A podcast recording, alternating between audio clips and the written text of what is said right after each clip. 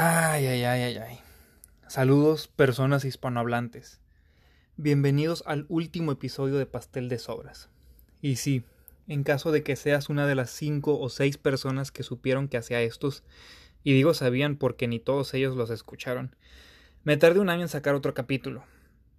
Aunque de hecho, el penúltimo episodio, el número 2, lo hice hace dos semanas aproximadamente. Y esto no es un reclamo, ¿eh? Solo siento una necesidad enfermiza por enfatizar el fracaso de esto, con la esperanza de que llegue a ser cómico para quien sea que escuche esto.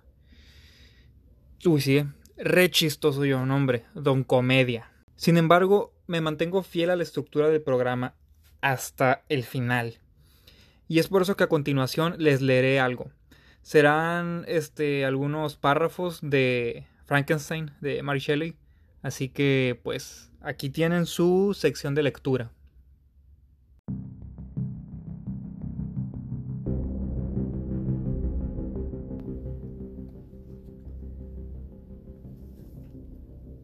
Cuando la mente ha estado intensamente ocupada en una rápida sucesión de acontecimientos, nada es más doloroso que la mortal calma de apatía y certidumbre que surge a continuación y que impide que el alma sienta ni esperanza ni temor.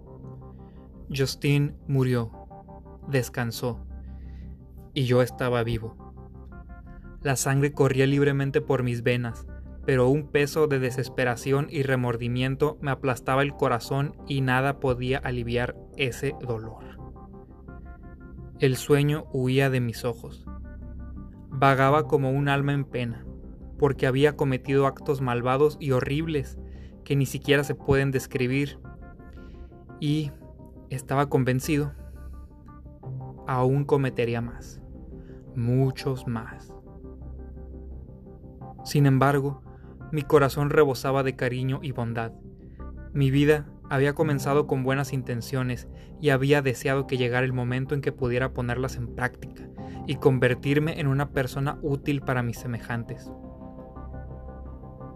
Ahora todo se había derrumbado. En vez de tener la conciencia tranquila, que me permitiera revisar mis actos con autocomplacencia y, a partir de ese punto, albergar promesas de nuevas esperanzas, estaba abrumado por los remordimientos y la culpa. Y me entregaba a un infierno de torturas infinitas que ni siquiera pueden describirse.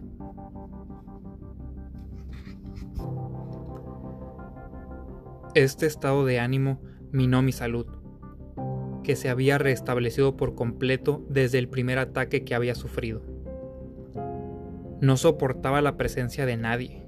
Cualquier gesto de alegría o satisfacción era una tortura para mí.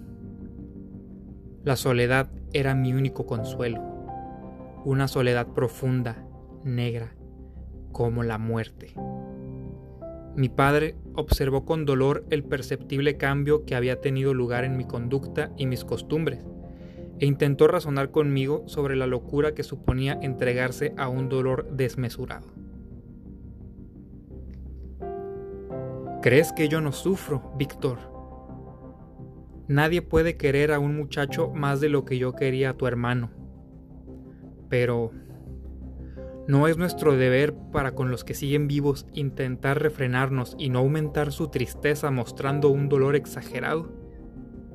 Y también es un deber para contigo mismo, porque la pena excesiva impide mejorar y sentirse alegre, e incluso impide realizar las tareas cotidianas sin las cuales ningún hombre puede vivir en sociedad. Aquel consejo, aunque era bueno, era de todo punto inaplicable en mi caso. Yo debería haber sido el primero en ocultar mi dolor y consolar a mis seres queridos si los remordimientos no hubieran mezclado su amargura con el resto de mis emociones. En aquel momento solo podía responder a mi padre con una mirada de desesperación e intentar apartarme de su vista.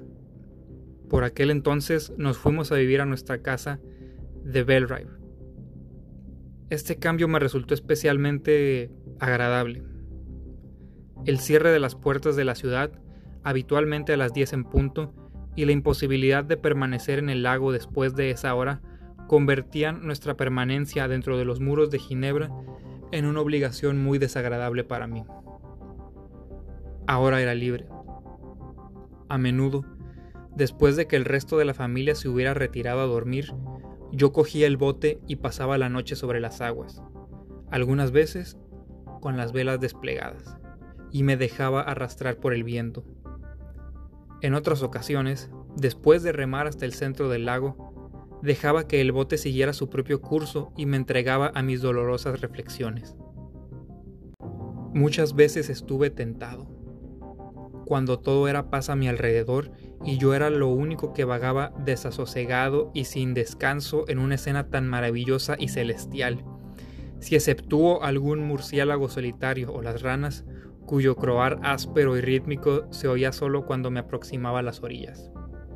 Muchas veces, digo, estuve tentado de arrojarme al lago, callado y en calma, para que las aguas me engulleran a mí y a mis calamidades para siempre.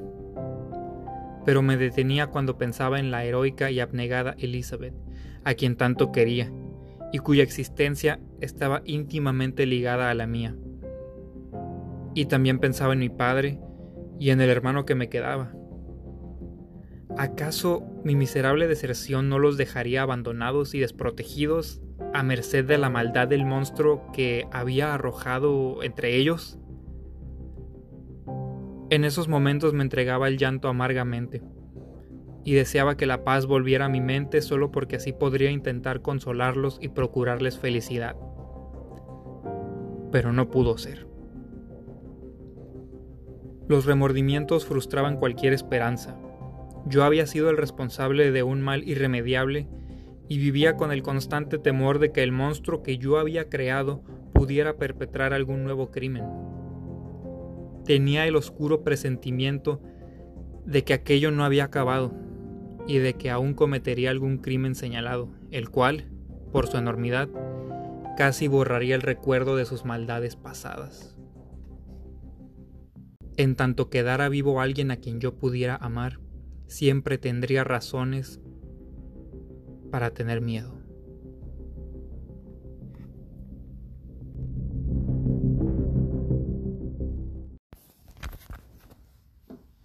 Bueno, pues ahí estuvo la lectura de Frankenstein. Eh, es, una, es una parte del libro que me gusta mucho. Eh, hace el año pasado, hace algunos meses, para la escuela, tenía que leer el fragmento de algún libro para editarlo en un programa de sobre sonido, ¿no? Ya se me acabó el lenguaje, yo creo. este, sí, un programa para editar sonido, ¿no? Entonces, pues me grabé y le tenía que menear ahí, agregarle música, etcétera. Esto que les acabo de leer es lo que yo quería usar en aquel entonces, pero en un descuido se me perdió la página y, y pues no lo hice de, de esa parte. Sí lo hice del libro, busqué otra cosa, busca, perdón, busqué esto mismo para leerlo, no lo estaba encontrando, así que cuando me, se me atravesó otra parte del libro que también me gustó, pues leí esa y, realicé mi tarea con base en, ese otro fragmento, ¿no?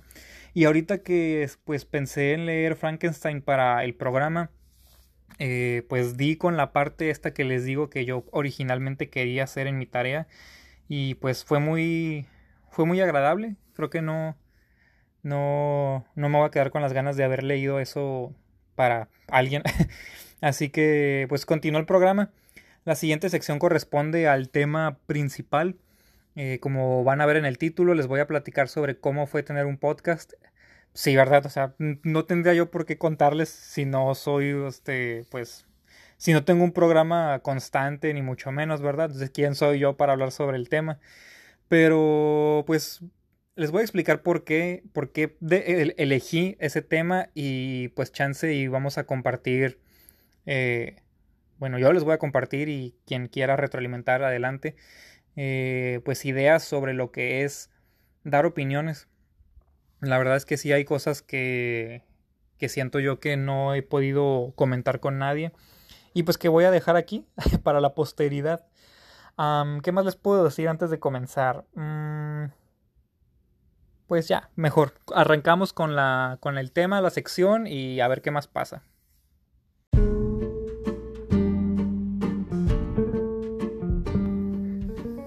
El título oficial va a ser cómo fue hacer un podcast. Pero lo que yo había escrito aquí en el guion es cómo fue hacer un podcast y cosas que me cagan. Porque sí me, me quedé como con la espinita de hacer un 2 por 1 Dije, pues es el último programa, voy a hablar de tantas cosas como pueda. Y aunque sí tengo aquí enfrente en la computadora pues las cosas que quiero decir al guion, hubo algunos espacios que yo dejé en blanco, ¿no? Porque son cosas que en su momento dije, pues voy a dejar que se me salgan así naturalmente, ¿no? Y a ver qué pasa. Si no me convence, pues es tan fácil como cortar estas cosas del, programa cuando lo esté editando, ¿no? Nada, nada del otro mundo. Pero bueno, para terminar esta cosa, el plato fuerte es mi fugaz experiencia haciendo un podcast sin saber cómo hacerlo. bueno, creo que Pastel de Sobras me ha tomado entre uno y dos años, pero se han sentido como diez, y por todas las razones incorrectas. La constancia en algunas cosas en mi vida sí ha sido mi fuerte y en otras no. Y pues esto del podcast definitivamente eh, si soy autocrítico, pues dejé mucho que desear, no fui disciplinado, no cumplí los objetivos que me había puesto inicialmente. y sí me molestó y sí, pues, como les dije, me, decepcioné a mí mismo, pero pues no quería dejar pasar esta oportunidad de hacerles un último episodio donde yo les diga eh, pues cómo me sentí, cómo lo fui haciendo y algún consejo que pues algunos van a pensar que está chilo y otros van a decir que no tiene sentido, pero pues son cosas que quiero decir, ¿no? Y cuando llegue a ese punto yo les voy a decir, no se preocupen, ahorita apenas llevo grabando el tema dos minutos y todavía falta. Hay muchas cosas que ya no recuerdo sobre cómo se vino desarrollando esta idea en mi cabeza. Lo que sí es que un día pensé que estaría curado intentarlo. Eso es el origen de muchas cosas para muchas personas en el mundo. Simplemente, pues pensar, ah, ¿sabes qué? Estaría chilo intentarlo, ¿no? Eh, voy a estar intercalando mis consejos con mi experiencia y el primer consejo es que no se queden con las ganas de hacer las cosas. O sea, yo ahorita no, no, tengo nada que perder con toda esta onda de haber hecho un podcast. Si estuvo Zarra, pues yo lo sé de primera mano, o sea, yo los grabé, no ustedes creen que yo no voy a saber si esto estuvo chilo o no, o sea, no me quedó como yo quería. Sin embargo, no iba a dejar de hacerlo por eso, o sea, quería terminarlo. Que eso sí, yo tenía planeado hacer unos, una temporada más, eh, pues digamos con más carnita, ¿no? Unos 10 capítulos. Después lo fui rebajando a 5, 4 y ahorita pues creo que nada más van a ser 3 capítulos, ¿no? O sea, también tengo ahí en el, en el, en, pues en el programa una emisión que se llama piloto. Si la cuento, son cuatro, son cuatro emisiones las que hice, pero, pero sí, en un principio yo quería que fueran como 10, o sea, un número que se escucha pro. Pero bueno, ¿no? Son cosas que pasan y al final dije, ya no puedo continuar con esto, pero lo quiero terminar oficialmente. No, no, hay, no quiero que sea otra cosa que dejé a medias. Por ahí hubo una que otra persona que sí escuchó los otros programas. Eh, pues no recibí comentarios de odio ni así de, uy, esto está bien culero. No sé si porque de verdad no lo he estado, porque las personas que sí me escucharon fueron amables. Lo que sí me dijeron es que estuvo curada, ¿verdad? Tampoco nadie me dijo, oh, güey, están, están, bien chilos, este, eres una joya escondida. O sea, no, la verdad yo creo que la retroalimentación que tuve fue poca, pero la verdad yo la sentí muy sincera. Simplemente me dijeron, ah, pues estuvo curada tu, tu, proyecto, ah, sí, me, entretuvo, ¿no? Que a final de cuentas eso era lo, eso era lo más chilo a lo que yo aspiraba. En, en primer lugar, a no quedarme con las ganas de hacerlo. En segundo lugar, vivir la experiencia. Y en tercer lugar, pues que a alguien se le hiciera relativamente simpático. Entonces, por ese lado creo que sí logré esos objetivos, pero tampoco quiero ser tan autocomplaciente como para concentrarme en, eso, ¿no? Nada más en lo bueno y decir, uy, esto me quedó chingón, ¿no? Porque no es así, como les dije. Yo tenía ciertos planes, ciertas expectativas sobre esto que no cumplí por, por mi incompetencia, por, por flojo, por perder la motivación. Este, y, bueno, ¿no? Eso es lo que sucedió respecto a la, duración o la cantidad de capítulos. Y nada, pues es, algo que, está aquí nada más para contarlo y quien llegue a escuchar esto, voy a tratar de, dejar de, de, hablar de esa manera, ¿verdad? Creo que ya es obvio que esto no es como popular, ¿verdad?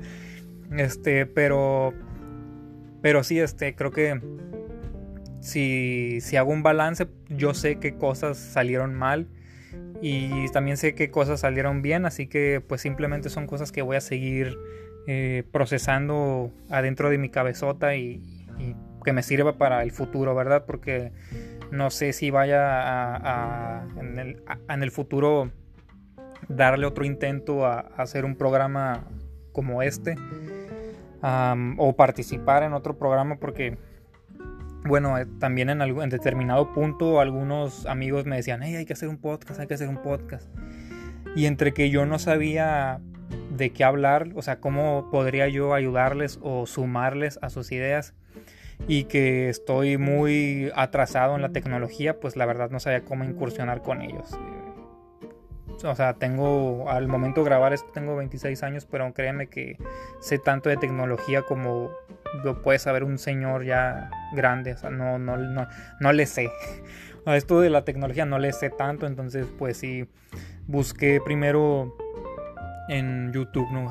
¿Cómo hacer un podcast acá con, el teléfono y así, ¿no? Porque no tengo micrófono ni tengo acá el gran equipo, o sea, nomás tengo el, mi, celular y tengo la computadora laptop de mi papá que me presta para hacer la tarea. Entonces dije, bueno, ¿cómo puedo hacer que funcione eso, verdad? Y me encontré un video muy simpático, ¿no? Diciendo que había una aplicación para hacer podcast aquí mismo en el teléfono y que te iba a dejar subirlo a diferentes plataformas. El programa es Anchor. Lo he mencionado en otros, en otros episodios.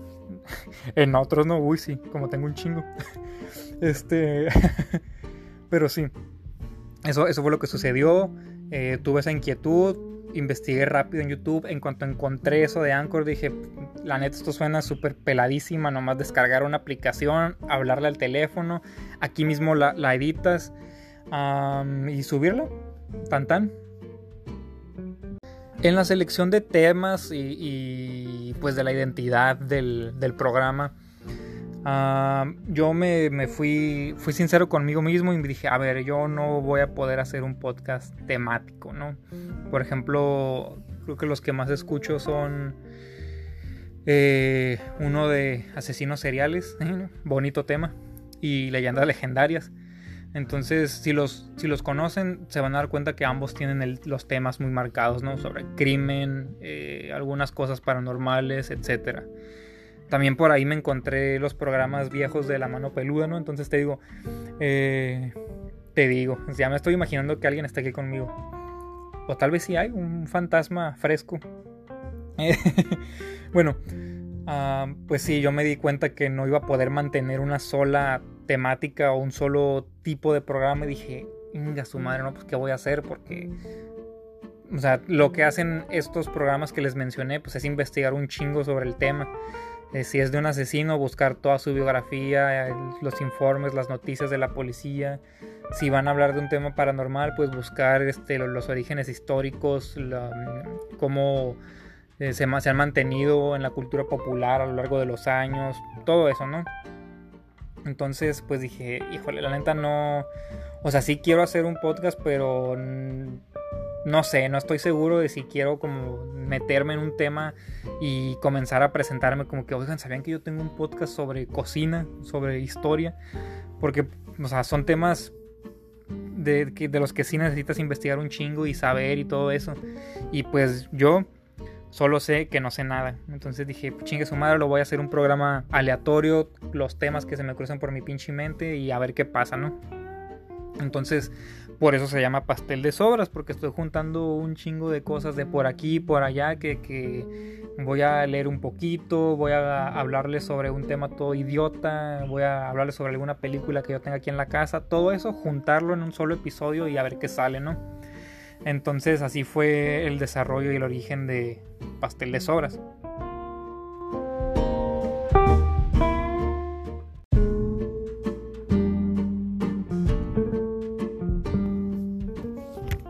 Sin embargo, si hay algo en lo que sí decidí encerrarme o sí dedicarme es en ponerle un orden al programa.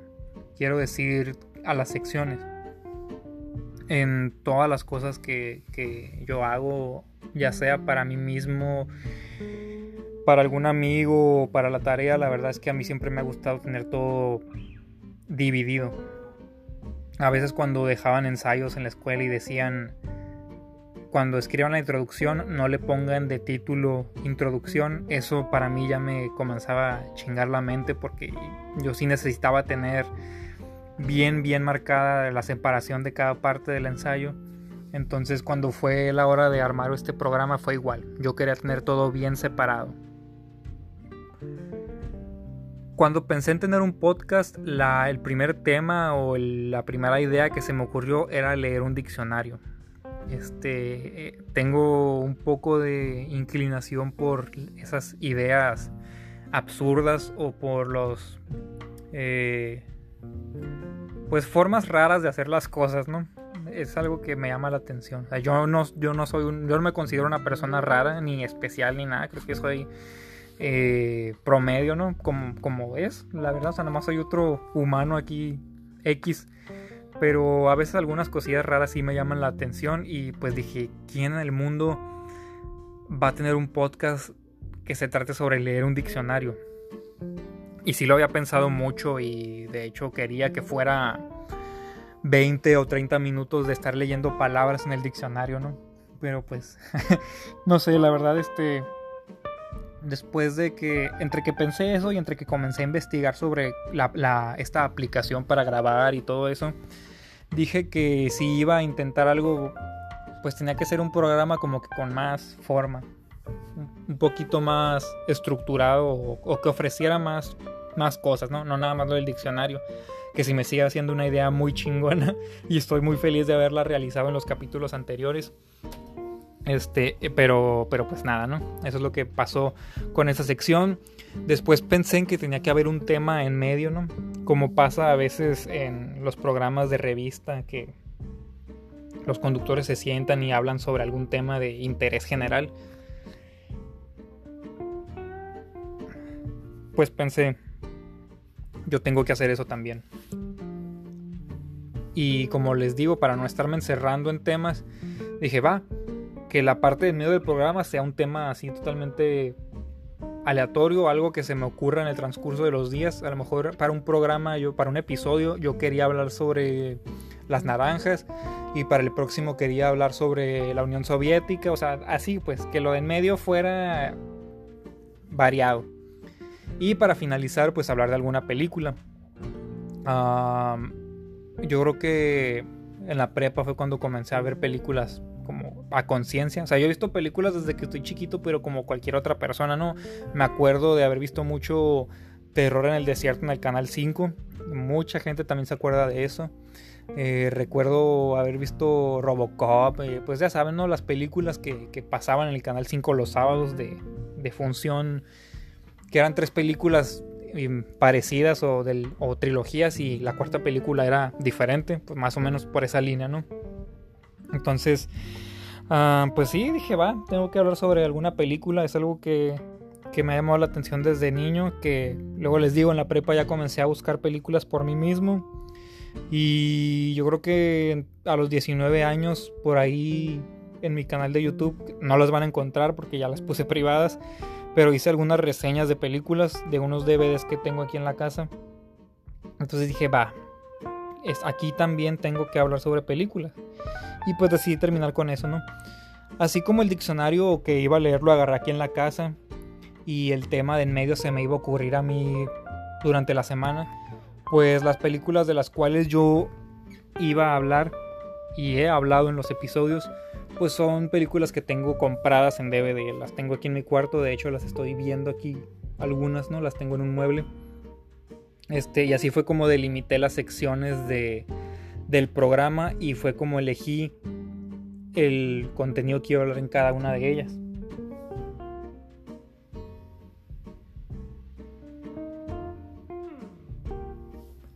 Hablando de películas, la más reciente que vi se llama Goon, G-O-O-N. Eh, no les voy a hablar de esa película después de esta sección. De hecho, esta ya es la última sección del programa. Por eso estoy hablando. O sea, me estoy imaginando que estoy platicando con alguien, ¿no? Como es el último capítulo, dije, pues ya, no, no me voy a concentrar tanto en hablar de una película y pues mejor voy a hablar sobre toda la experiencia y los pensamientos y los consejos que quiero dejar aquí en el mundo de internet. Pero sí les voy a contar rápidamente sobre la película, ¿no? ¿Por qué no? No con el detenimiento de los otros episodios, pero sí para que no se queden con la duda, ¿no? Entonces, la película Goon, no recuerdo el año, la verdad, la miré antier, pero no recuerdo el año. Usualmente eh, hago una ficha de las películas y también la tengo aquí en la computadora para leerlas, pero esta se las estoy diciendo a capela. Este es una película de comedia, comedia y deporte. Está protagonizada por Sean William Scott. A muchos lo conocerán como Stifler de American Pie. Muchos de mi generación. Y alguno que otro joven con deseos de ver comedia estúpida. Lo recuerda muy bien. se trata de que el personaje de él se llama Doug. Y que de hecho esta va a ser una historia real también. Dicen, dicen por ahí. Y en los créditos te ponen fotos de la persona de verdad. Pero en lo que pasa en la película es que Doug eh, lo único que se debe hacer bien en la vida es agarrarse a madrazos con la gente. Entonces un día está en un partido de hockey en el, estadio. El amigo con el que va provoca a un jugador, le está diciendo groserías. El jugador va hacia la tribuna para partirle el hocico al amigo y Doug lo defiende, le pone una chinga al jugador. Entonces el entrenador del equipo dice, yo quiero ese güey, ¿no? Porque pues en el hockey a mí, a veces se me olvida, pero es cierto que en el hockey es está muy popularizado que se peleen en el partido. Entonces el equipo lo contrata no porque sepa jugar hockey, de hecho el vato ni sabe patinar, pero lo contratan porque es bueno para las peleas. Entonces lo contratan para ser el goon, eh, que yo lo traduciría como el matón del equipo. Entonces eh, imagínense, ¿no? El equipo está jugando, tan tan, eh, hay determinado participante del equipo rival que, les, es difícil detenerlo o que está golpeando al mejor jugador del equipo de Duke. Entonces lo que hace el entrenador es decir, Duke entra a la cancha, rompele sumar ese güey y ya. O sea, es lo único que tienes que hacer en todo el partido. Y de eso se trata la película. Hay subtramas por ahí, por ejemplo, la familia de él no aprueba su trabajo y eso lo pone muy triste porque pues es como su vocación o es su talento natural el, pelear y a su familia no le gusta, entonces eso, eso lo agüita. También se enamora de una muchacha con novio y luego esta muchacha deja a su novio por él. Lo de siempre, ¿no? Aquí, si no les pasó eso no tuvieron infancia. Este, y ya, tan tan. Eh, no, no se complica mucho la película. A mí el final no me gustó tanto, o sea, no se me hizo tan épico como ellos lo quisieron ver. Pero, pero bueno, ya les conté lo importante de la película, ya puedo continuar. La verdad siempre tuve muy, muy clavada en mi mente la idea de tener un podcast sobre cosas absurdas. Ahorita si van al Spotify van a encontrar un chingamadral de podcast sobre pues cosas que les dije, asesinos, crímenes, misterios. Pero ¿cuántos programas te puedes encontrar que te hablen sobre toallas? eh, no recuerdo si fue en el capítulo 2 o en el 1 que, este, creo que fue en el 2. El tema central fue hablarles sobre las toallas, ¿no? Les, les conté sobre el origen de, las toallas, eh, que las comenzaron a usar en Egipto, ¿no? O sea, ¿cuántos podcasts te, pueden, te puedes encontrar que hablen de esas estupideces, ¿no? La verdad se me hizo algo muy chilo y fue un momento muy hazlo tú mismo para mí, porque ese es otro consejo que les quiero dar si en cualquier ámbito hay algo que ustedes piensen que no se está haciendo o que estaría chilo ver, pues háganlo ustedes. O sea, como les dije, a mí se me hubiera hecho curada encontrarme un programa que hablara de cosas a lo tonto. No lo encontré, entonces yo lo hice. Que yo sé que hay muchos podcasts de comedia y lo que tú quieras, pero pues no sé, para mí son una versión muy, muy parecida a, a, los videoblogs, pero nada más en audio, ¿no? Uy, hoy vamos a hablar sobre las suegras. Uy, vamos a hablar de cuando me, cacharon cogiendo en el carro.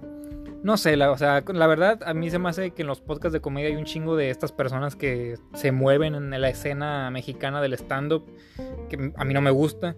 Entonces, por, por proximidad, si sus rutinas de stand-up para mí son malísimas, pues sus programas también son malos, ¿no? Eh, lo siento si hay alguien que, lo esté, que, esté escuchando esto y que les gustan, pues no me digan nadie, vayan a escucharlos a ellos. Quiten esta madre y vayan a escuchar este, no sé, la cotorriza o a Ricardo Farrell, yo que sea la verga, ¿no? Son cosas que a mí no me gustan, entonces eh, los conozco porque me salen mucho en internet, pero realmente no los consumo porque otro consejo que les doy, cuando algo en internet no les gusta, no les guste a ustedes, pues no lo consuman, ya así de fácil.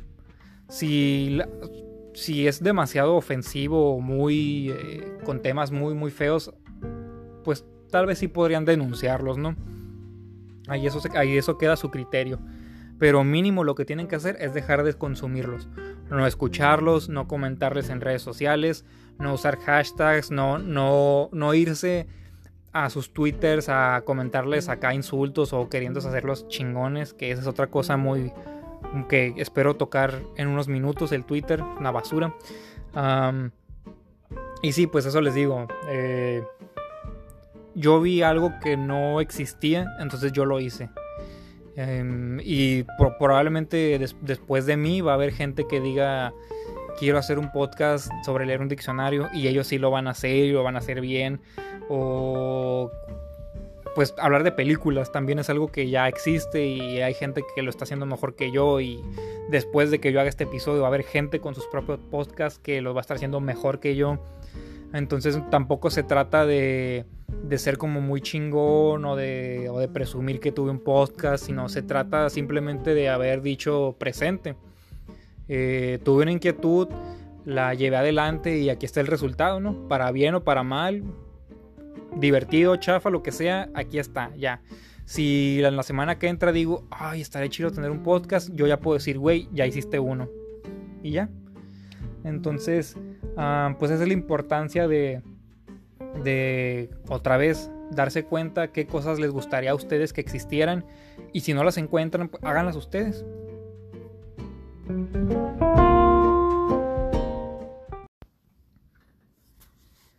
Decidí que este episodio fuera el último para sacar de mi sistema toda esta onda de, querer hacer un podcast, ¿no? Como ya pudieron haber concluido ustedes, ¿no? Después de que haga esto, ya no voy, ya no voy a sacar más capítulos y voy a pasar a otras actividades. Eh, hace aproximadamente mínimo seis años fue cuando yo hice aquellos videos que les digo sobre reseñar películas eh, y se me quitó las ganas de hacerlos. O sea, fue lo mismo. En las películas de las cuales yo hablé no había reseñas en, en YouTube, entonces dije, nadie está hablando de estas películas, lo voy a hacer yo y lo voy a hacer eh, buscando un estilo diferente al, al cual se, se, está haciendo, ¿no? No porque yo quisiera ser único ni diferente, sino porque, pues a veces cuando yo, yo en lo personal aquí hablo por mí, cuando veo que mucha gente está haciendo lo mismo o que está siguiendo una fórmula, eh, eso se vuelve repelente para mí. Yo no digo que tenga nada de malo seguir fórmulas, de hecho, pues es lo que es lo que vamos, es lo que hacemos en, en, en la vida cotidiana, ¿no? Pero digamos que a nivel creativo o a nivel pues de realizador individual, sí quería darle un como un saborcito diferente a aquellos videos. No sé si lo haya logrado, ustedes no lo van a saber porque ya, ya no está en YouTube, pero, pero pues fue eso, ¿no? Y de esa misma manera planeo que sea con el podcast. Si en el futuro algún amigo me dice, güey, no quieres, yo estoy haciendo uno, no quieres hablar, pues lo haré, porque, en primer lugar porque son amigos y en segundo lugar, porque pues nada me cuesta. O sea, todo lo que yo quise hablar en un programa ya lo hice en estos tres capítulos, ya me desahogué, ya me desfogué. Así que pues ahorita lo que tengo en mente es pasar a otras actividades. Les repito, quise hacer podcast, ya lo hice. Quise hacer videos de reseñas, ya las hice hace años. Entonces, pues tal vez no hayan sido las, las, las más exitosas o si yo llegué a tener expectativas, créanme que no se cumplieron. Pero por otra parte sí me cumplí a mí mismo, ¿no? Sí me quité como esa espinita, sí dije, híjole, ya, ya sé lo que se siente hacerlo, ya lo hice y ahora pues a ver qué más sale en la vida. Hay otras áreas y otras actividades en las cuales no he incursionado y que sí me interesa. Así que pues una vez que haya cubierto esto de hacer un programa, pues voy a ir por más objetivos. Y pues quién sabe, algún día, algún día ya le voy a atinar a, a, a lo que me satisfaga y, y, que sea bueno, ¿no? Algo creativo con lo cual pueda lucrar, eh, pues mientras haya vida hay esperanza y mientras haya esperanza yo no voy a dejar de buscar qué cosa hacer.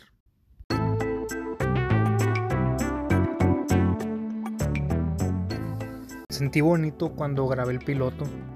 Eh, recuerdo que fue en verano.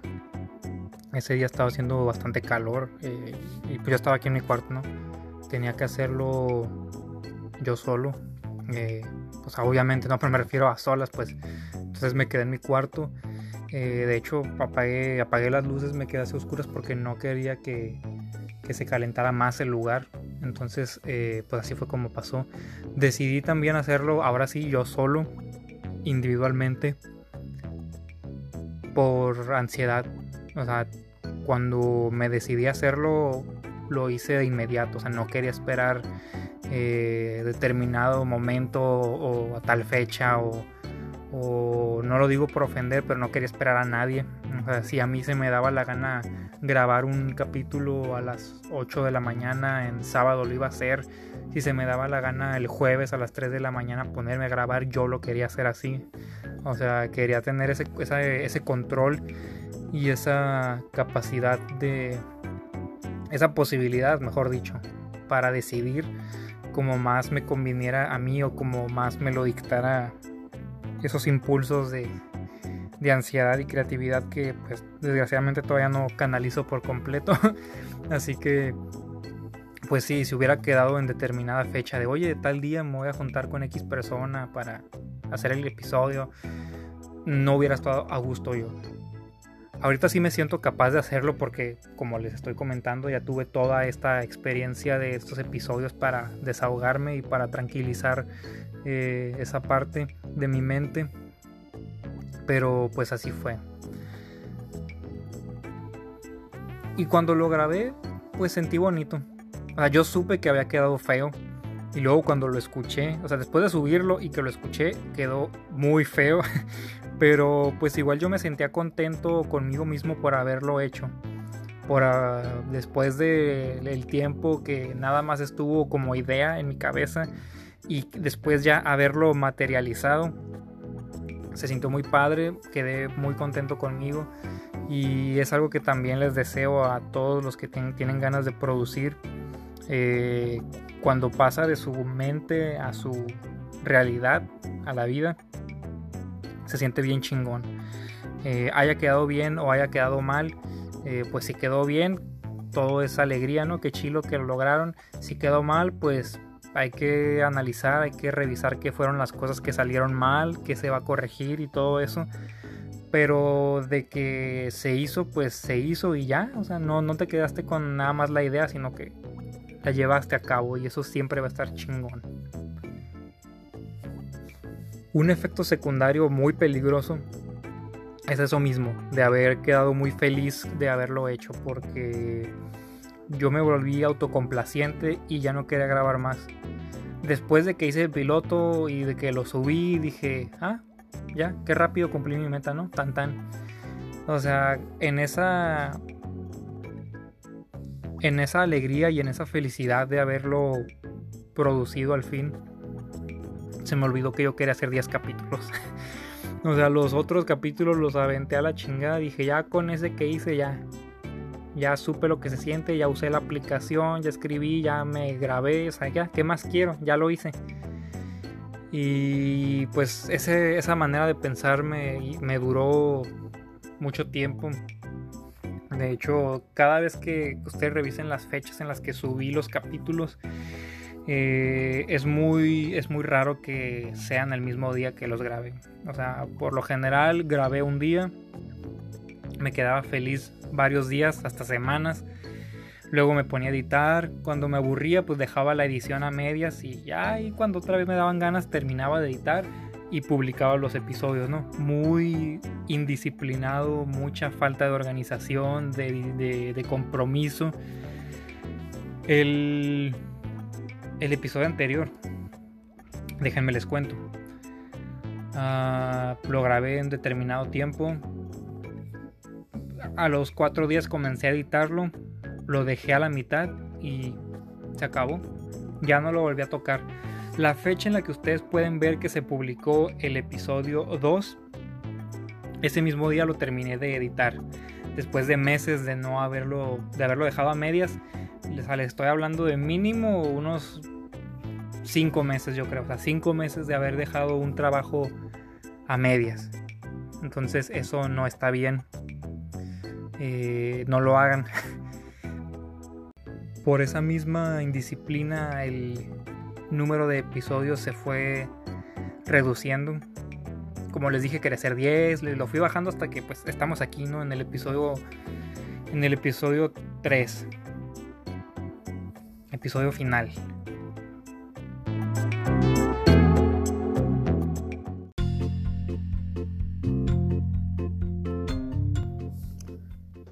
Así que esto ya lo... Yo ya quería concluir este capítulo, ¿no? Esta aventura personal. Ah, muy poquita gente supo que yo, que yo estaba haciendo estos programas, la verdad. Eh, como me di cuenta que el primero quedó tan mal, se lo pasé este, a... Se lo pasé a mis amigos de la secundaria, eh, a las perras, saludos. Y eh, también por ahí un saludo para Norberto, que él un día me, llegó un mensaje al Messenger acá de que, hey, me encontré ese programa en Spotify, que no sé qué, yo, verga. o sea, él sí descubrió el programa por él mismo. Creo que es el público, es el único miembro de la audiencia orgánica ¿no? que, conseguí y por ahí Brian y su novia también me, dijeron que conocieron el programa, pero no me acuerdo cómo. perdón si no los mencioné aquí en la audiencia orgánica, pero sí sé que ustedes también lo escucharon. Eh, no, no los voy a borrar. No voy a no voy a dar de baja la cuenta, ni el podcast, ni, ni el Twitter, ¿no? Que ese es otro tema y ahorita voy voy a dejar todo ahí en internet hasta que se termine el mundo, ¿no? Si Spotify deja de existir, Google Podcast, Anchor, todo, si toda la, infraestructura en el software se va a la mierda, pues ahí va a estar mi programa también en la basura, ¿no? Voy a dejar aquí todo para la posteridad, ¿no?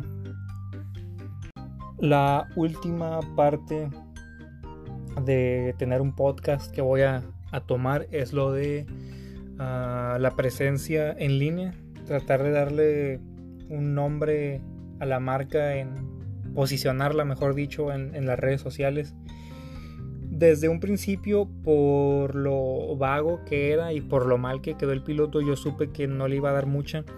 Por ejemplo, página de Facebook no iba a hacer. Compartirlo en mi biografía tampoco lo iba a hacer. Y no lo hice. Eh, soy administrador junto con otro camarada de una página de memes, entonces dije, tal vez, ¿no? Usar la audiencia de ahí para, para compartirlo, pero como les dije, cuando escuché cómo quedó el piloto, no, dije, esto en Facebook no va.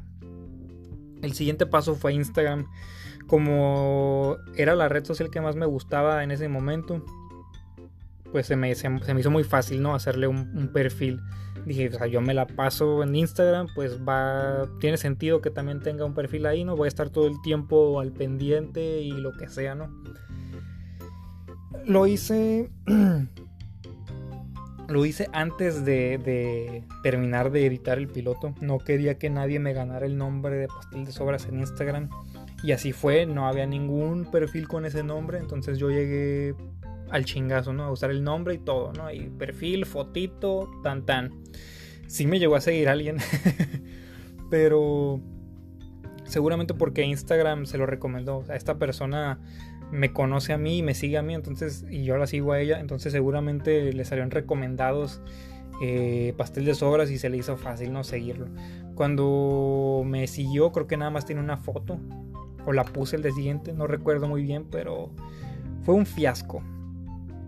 Instagram fue un fiasco, ¿no? Eh, cuando comencé a escribir el capítulo 1, el episodio, o sea, yo les pongo episodios en la plataforma y yo siempre digo capítulos, ¿no? Eso creo que no está bien. Cuando grabé el episodio 1, yo ya supe que no iba a usar Instagram, entonces cancelé esa cuenta y tan tan. Eh, una red social que yo no usaba por muchas razones era Twitter. Entonces dije, creo que le voy a dar la oportunidad con esta onda del programa. Y pues hice una cuenta en Twitter sobre pastel de sobras. esa cuenta todavía existe. Y la voy a dejar ahí también para la posteridad. Porque pues ahí compartí los programas. Ahí de repente llegué a retweet alguna imagen interesante de, de películas y lo que sea. Pero, pero sí, en cuanto comparta este capítulo allá, cierro sesión, desinstalo esa verga y a chingar a su madre. Es una. Es, la peor red social que, que hay ahorita, la verdad. Eh, por eso. Por eso. El tema de este episodio casi era doble.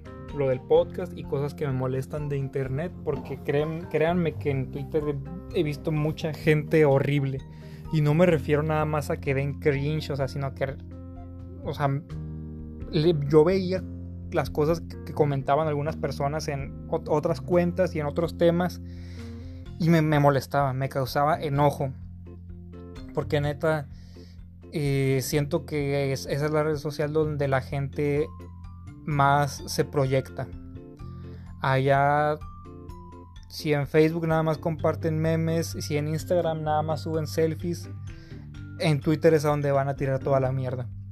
Todo lo que no se atreven a decir, toda la mierda que no tiran porque se quieran hacer los buena onda, los buenas vibras, en Twitter se transforman completamente. O sea, en las demás redes y hasta en persona puede que sean el Dr. Jekyll, pero en Twitter hay un chingo de raza bien culera que se convierte en Mr. Hyde.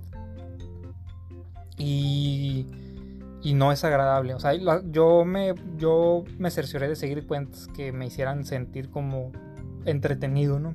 No, no tanto de que me hicieran sentir bien, ni, ni mi autoestima, no, no, simplemente que me dieran risa.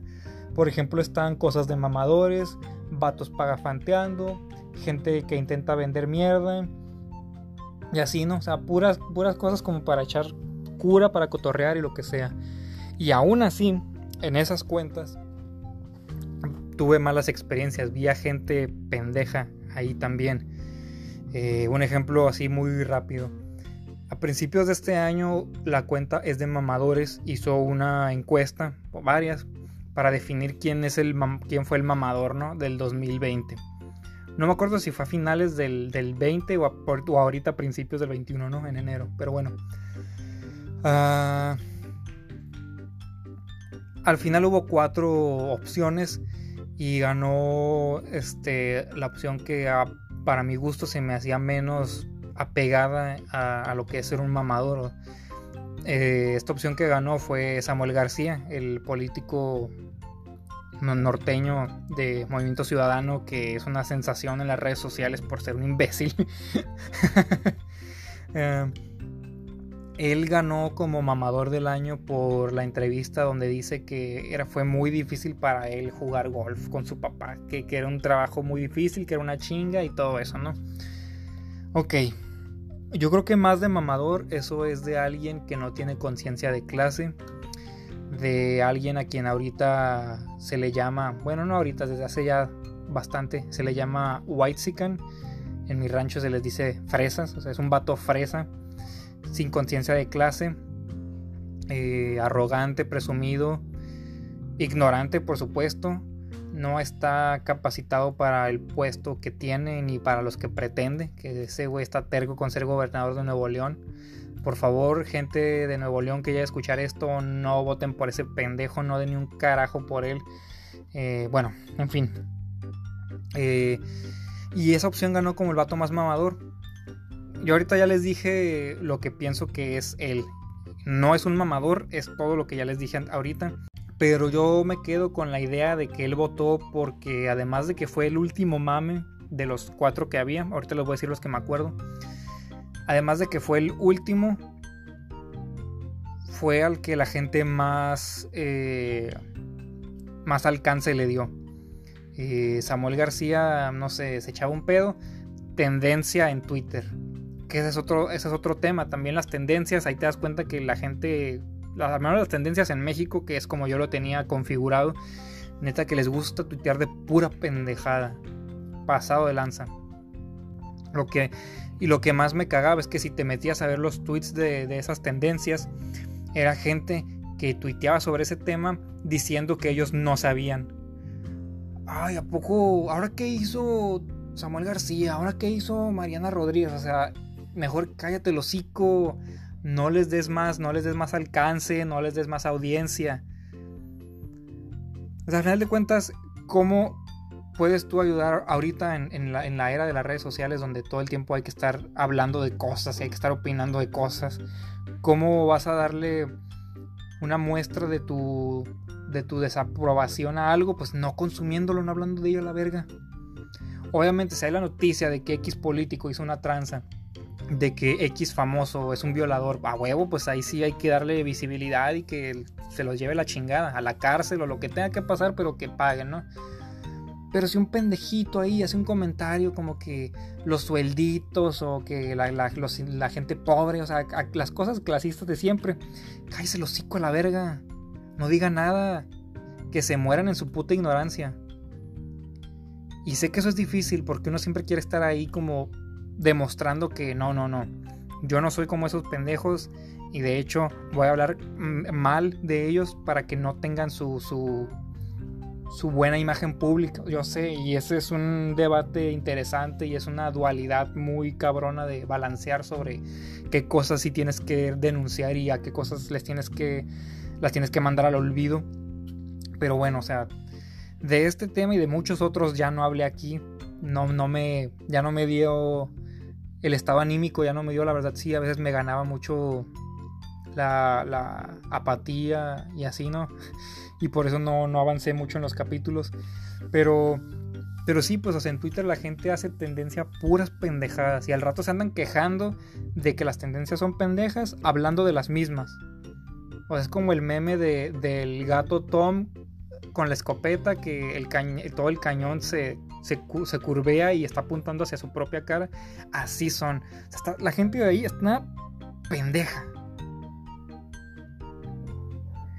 Y pues sí, como es el último episodio, ya me di la oportunidad de ser más grosero, más eh, ofensivo y de expresar pues realmente quejas que, yo no había tenido la oportunidad de decir con nadie porque me la paso solo o cuando estoy con alguien no lo quiero abrumar con, con toda esta negatividad que, que a veces me, este, pero bueno, entonces eso es lo que pasó con ese ejemplo de Twitter, ¿no? Ganó la opción que no era la más mamadora, sino la que era la más popular. O sea, si la gente hubiera tenido... Y estamos hablando de una cuenta de memes, o sea, esto es súper pendejo. Pero si hubiera tenido el raciocinio o el pensamiento crítico o la pinche objetividad de decir, ok, esta cuenta es sobre gente mamadora. De estas opciones, ¿quién es realmente mamador? Hubiera ganado una de las opciones que tenía menos votos.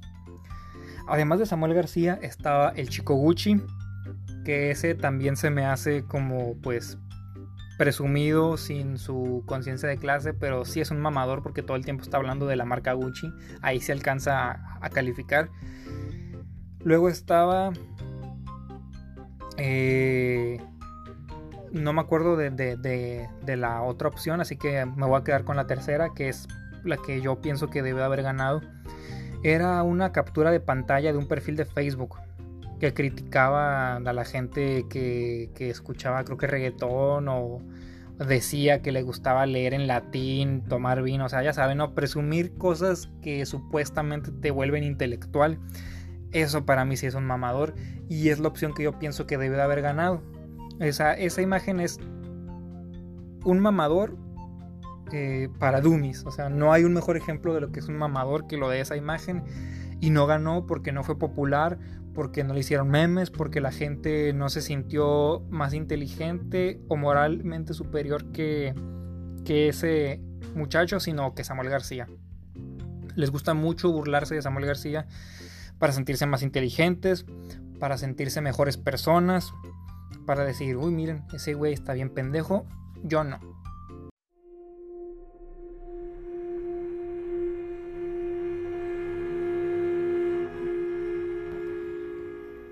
Y por eso y muchas cosas más, Twitter es una cagada. Eh, hay mucha estupidez ahí, mucha negatividad. Y pues el mundo real, la vida cotidiana ya tiene eso. Entonces, ¿para qué iba yo a... Eh, y cualquier persona eh, razonable, ¿para qué querría tener más cantidades de la misma mierda ahora en el celular, no? En internet. Pero bueno, yo nunca había usado esa red social por lo mismo, porque ya sabía que no era un ambiente bueno. Pero yo pensé en ir, dije, a lo mejor yo le puedo dar un giro a, mi consumo de Twitter. O sea, a lo mejor es una cagada ahí, pero yo puedo entrar y evitar la mierda y sacarle lo mejor. Y al principio sí fue así. Seguía la cuenta de un psicólogo, de un este, doctor y de una licenciada en filosofía, entonces pues veía publicaciones, eh, a lo mejor eso sonó mamador, eh, imagínense, ¿no? Yo mismo me, me, volví mamador, no, pero pues eso me daba en mi inicio contenido que tal vez no se me quedaba en la mente del todo, pero era más agradable ver eso que ver debates pendejos de celebridades o, o peor tantito, celebridades de internet o estar acá tuiteando y que, una cuenta que no sabes ni quién vergas administra te quiera aleccionar sobre cuestiones de género, o te quiera decir, eh, oiga, usted está muy a gusto viendo memes, ¿por qué no mejor se deconstruye? no mames, que eso sí pasa en Instagram, ¿eh? Eso sí pasa en Instagram. Hay muchas cuentas sobre cuestiones eh, sociales que a veces a mí me parecen un poco invasivas, ¿no? ¿cómo, chingados ellos saben que quiere uno? A todos los días yo batallo con ser yo. O sea, no, no, es, no es fácil ser yo, no porque tengo una vida difícil ni nada, sino porque pues estoy mal de la cabeza, la verga. A veces me siento triste sin razón, etc. Y viene todavía una pinche cuenta toda mierda a decirme cómo tengo que pensar, a decirme qué tengo que hacer. Yo nada más quiero ser una mejor persona. Tener un trabajo que me dé para comer, no hacer nada ilegal, no hacerle daño a las demás personas. Y lo voy a encontrar a mi manera y lo voy a hacer como me satisfaga a mí. No deconstruyéndome, ni asistiendo a pinches talleres, ni usando cierto tipo de lenguaje. O sea, todo eso a mí me vale verga, la neta. Nadie nos va a bajar la luna, nosotros tenemos que ir por ella. Y yo me voy a bajar la luna como yo quiera, como yo pueda y como sienta yo que es correcto porque para eso yo soy un individuo y para eso ustedes son personas separadas una de la otra, individuales. No somos una pinche masa que tiene que pensar igual. Cada quien piensa a su manera, cada quien va a hacer lo que piense que es mejor para él. Y mientras tenga delimitado que no le está haciendo daño a nadie, que no está rompiendo con la armonía de la sociedad, que lo haga. Entonces ese es otro problema que tuve navegando con las redes, en las redes sociales con, con otra intención, ¿no? Twitter que yo nunca la usé cuando me hice la página en Instagram. Porque en mi perfil personal, pues naturalmente yo sigo a quienes yo quiera y si quiero ver eh, fotogramas de caricaturas voy a seguir a cuentas así. Si quiero saber qué está pasando con mis amigos, los voy a seguir a ellos, voy a ver sus historias. Pero cuando me metí en páginas y en cuentas que eran nuevas, y que poco a poco se me iban llenando de recomendaciones, a veces así me invadían con ese tipo de información. Y a mí no se me hace bien porque son un chingo de opinólogos nada más. Todo este programa, este episodio, estos cuatro minutos que llevo hablando así grosero, yo sé que nada más es mi opinión. Y yo no espero cambiar el mundo, no espero que nadie se me acerque y me diga, güey, ilumíname. no, Nada más estoy usando mi libertad para expresarme y ya. Aquí está el mensaje. ¿Quieres tomarlo? Adelante. ¿No te gustó? Ya te dije qué hacer, quita el programa y vete a escuchar lo que se te dé tu gana mejor. Ahí es donde reside lo que se le llamaba libre albedrío. Ni yo, ni muchas personas del mundo estamos tan pendejos como para que nos tengan que decir Oye, ¿sabías que de hecho eso que estás haciendo está mal? Yo decido lo que está bien y lo que está mal. Si hay algún tema que no conozco, alguna actividad en la cual yo nunca incursioné, trataré de informarme, trataré de seguir indicaciones y si me equivoco, corregiré. Así de sencillo. Pero pues no, no vengan a, no vengan a, a internet a querer andar cagando la verga yo voy a seguir en mis redes personales porque ahí hay cosas que yo elegí ver, hay cosas que me gustan y si hay algo que no me gusta, pues no lo veo, le quito el like o lo que sea, ¿no? Lo silencio, un follow, lo que sea. Y eso lo puedo relacionar ya después de esas palabras serias que siento que cuando esté editando el programa va a, va a desentonar un chingo esos seis minutos que acabo de hablar. Este, es sobre las gentes que hacen podcast, ¿no? Al principio de un capítulo de Leyendas Legendarias fue, mm, si no me falla la memoria, fue Lolo quien dijo que ahorita en la pandemia hay más gente haciendo podcast que gente escuchándolos. Lo dijo de broma, ¿no? Para cotorrear ahí con los del programa y con los oyentes. No lo dijo en mala manera. Yo creo que eso es cierto, pero tampoco de mala manera. Ahorita las herramientas y el tiempo y las posibilidades se prestan para que cualquiera haga uno. Ahora sí, yo literalmente estoy haciendo uno aquí. Pues quien quiera, pues nada más que busque internet, un teléfono y tan tan, ya tienes tu podcast. Y pues no me puedo imaginar a gente en décadas pasadas que tal vez escuchaban mucho la radio, les gustaba mucho un programa y en algún punto pensaron en, estaría padre ser locutor y nunca lo fueron. Por lo que sea, ¿no? Pues ahorita esa posibilidad está un poco más cercana. Un poco mucho más cercana. Y si tu sueño no era propiamente tener un programa, pues por lo menos sí expresar tus ideas, comunicar lo que te inquieta, lo que te pasa por la cabeza, compartirlo. Y eso es válido y es sano porque todo lo que no dices se te queda guardado y, eso hace daño. Como dicen la gente que sí tiene experiencia en, diferentes eh, trabajos creativos, siempre dicen que, que tú tienes que empezar a producir lo más pronto posible para que vayas afinando tus habilidades, porque si te esperas mucho tiempo para hacer algo, pensando en que te va a salir bien, no va a pasar eso. Vale más que comiences a trabajar desde ahorita en tus intereses y si quieres dibujar, tus primeros dibujos te van a salir culeros, pero tú tienes que partir la madre para que te salgan chingones. Si quieres cantar, ponte a cantar para que tu voz se vaya mejorando. Quieres tomar fotografía, quieres eh, actuar, quieres este, grabar un programa, al chile háganlo ya. Porque les va a salir zarra la primera vez. Pero entre más cosas chafas hagan, van a estar más cercas de pegarle a la cosa chingona. Yo supe que no era muy bueno haciendo reseñas de películas. Y si ahorita me propongo hacer una, no me va a salir genial, pero me va a salir menos fea que la de aquel entonces. Si el año que entra vuelvo a hacer un podcast, sé que me va a salir menos feo que estos, porque ya lo hice y ya tengo la experiencia de lo mal que, de las cosas que hice mal y de las cosas que sí me salieron bien. Entonces hagan, hagan cosas. Eh, menciono eso porque yo sí me daba cuenta que había muchos podcasts similares, otra vez, de crimen, etc. Pero la hace como dos semanas.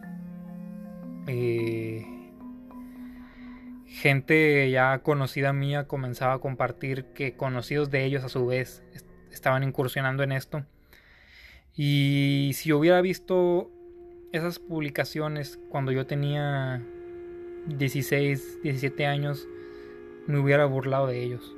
Hubiera dicho que está de moda hacer podcast, que todos son unos hipócritas, que ahorita ya todo mundo cree que puede tener su programita y hablar y hablar y entretener y todo, cuando seguramente ni en su pinche casa los pelan o van a ser de, los mismos temas aburridos de siempre.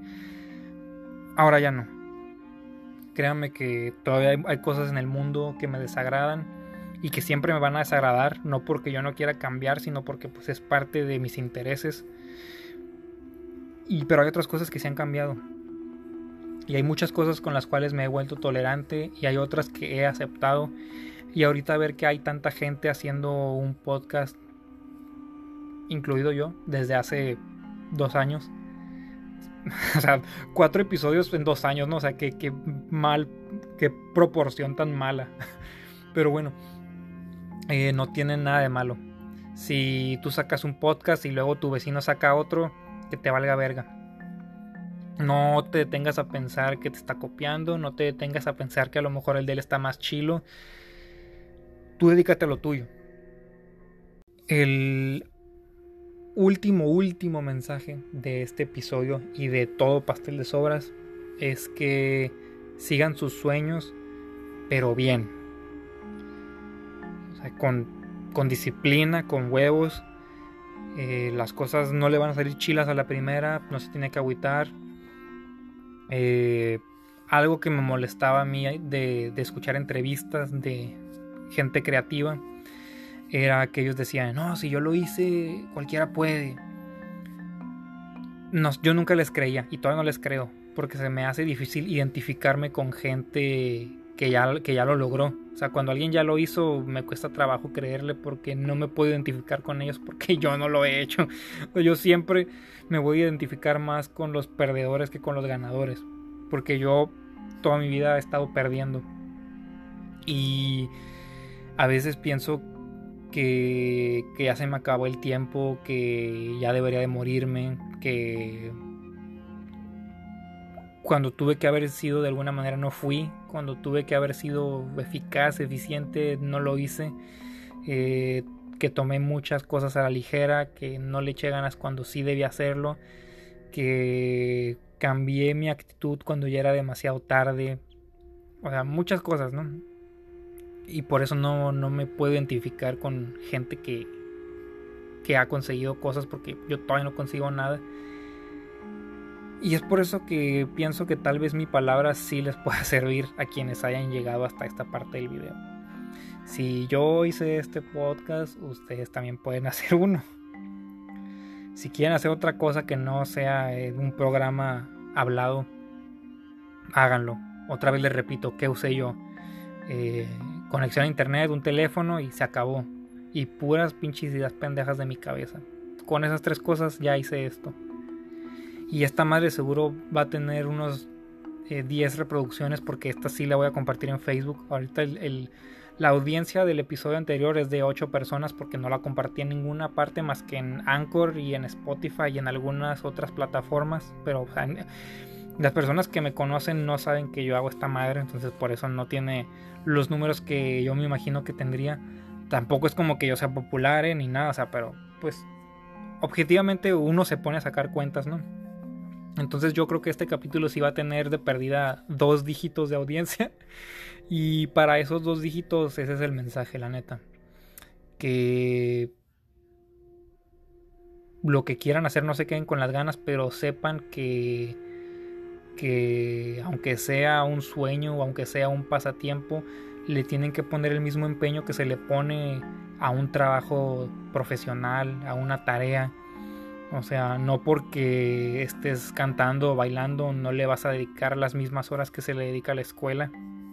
Si vas a la escuela pinches ocho horas, te tienes que dedicar ocho horas a, bailar, ocho horas a pintar a la verga.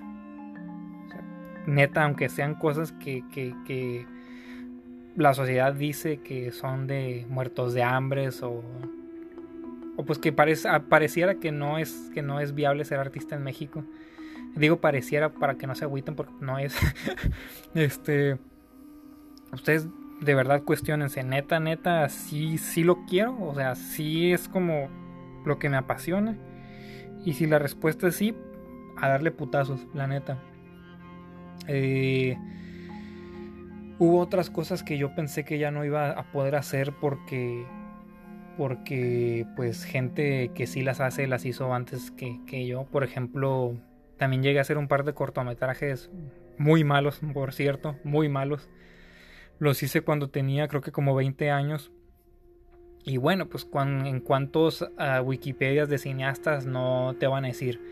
Y en su infancia le regalaron una cámara Super 8 y desde pequeño hacía cortometrajes con sus hermanos. O sea, neta, hay un chingo de artistas que comenzaron en los suyos desde niños. Y si tú de niño no hiciste nada más que sacarte los mocos, eso te puede como dar para abajo. O sea, yo decía, no mames, esos güeyes son una chingonería porque empezaron desde morrillos y pues, yo no, a la verga.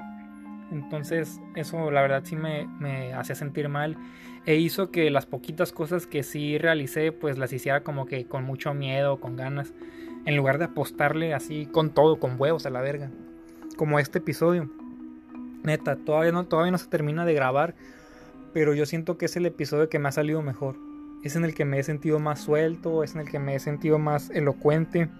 Aunque sí sé que he repetido muchas palabras, ¿no? Tengo las muletillas al 100. Por ejemplo, ahorita la dije un chingo. Eh, el mismo, por ejemplo, también lo, dije. Pero en fin, ¿no? Ah, eso, preguntar no al final de una oración también es algo que sé que hago mucho. entonces no se no se compliquen, o sea, piensen en ustedes como individuos, o sea, si, si, tu, si tu máximo ídolo es, no sé, Lady Gaga, está bien, pero en cuanto tú decidas también hacer música, deja de pensar en Lady Gaga, la verga, porque no vas a ser como ella, ni aunque lo intentes, entonces ya déjate de cosas y mejor busca tu propio estilo, tus propias ideas, haz lo que tú quieras, o haz lo que pienses que hace falta, y métele, métele. Entonces, gracias por escuchar esto, por llegar hasta acá. Eh, y, nada, eso es como, de hecho, yo a la verga, si me muero, acuérdense de mí así a la verga. Que, a lo mejor yo no hice nada, yo no logré nada, pero yo siempre les estuve diciendo que ustedes tenían que trabajar para que lograran lo que quisieran a la verga. Pregúntense si se quisieran morir haciendo lo que les interesa ¿Te gusta un chingo escribir? Va, ¿quisieras morirte siendo escritor? Sí, pues a la verga, dalo todo.